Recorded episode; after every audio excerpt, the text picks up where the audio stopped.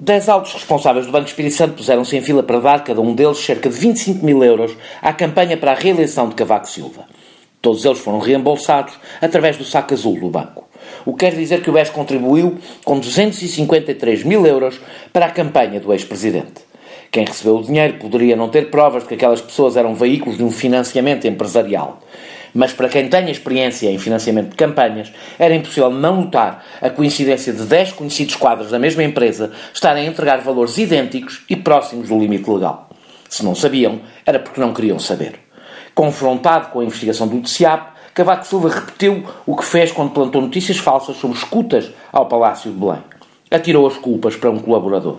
A cobardia e a falta de lealdade são dois traços de personalidade do ex-presidente e remeteu tudo para as suas memórias, onde se explica que sempre detestou pedir dinheiro para campanhas. Todos odiamos falar de dinheiro, desde que ele apareça na conta.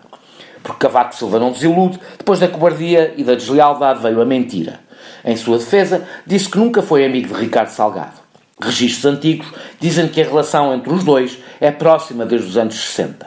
Tão próxima que Cavaco foi um elemento importante para o regresso da família Espírito Santo ao banco. Tão próxima que, em 2004, Salgado convidou para jantar em sua casa com Barroso, Marcelo e respectivas mulheres para o convencer a concorrer às presidenciais de 2006. E convenceram.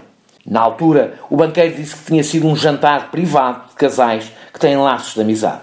Nesse tempo, Salgado tinha mel. Agora tem lepra. Salgado era tão próximo de Cavaco Silva que o presidente se atravessou pelo banco, empenhando a sua palavra e enganando milhares de portugueses.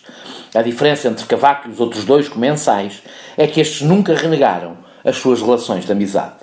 Quando foi confrontado com a compra e venda de ações do BPN, fora de bolsa, a preço de favor, Cavaco respondeu que era preciso nascer duas vezes para ser mais sério do que ele. Décadas de relações promíscuas com banqueiros pouco recomendáveis e financiamentos pessoais e políticos na fronteira da legalidade nunca afetaram Cavaco. E quando a coisa aperta, atira um desgraçado para os leões e segue a sua vida sempre com o ar de que todos lhe devem alguma coisa.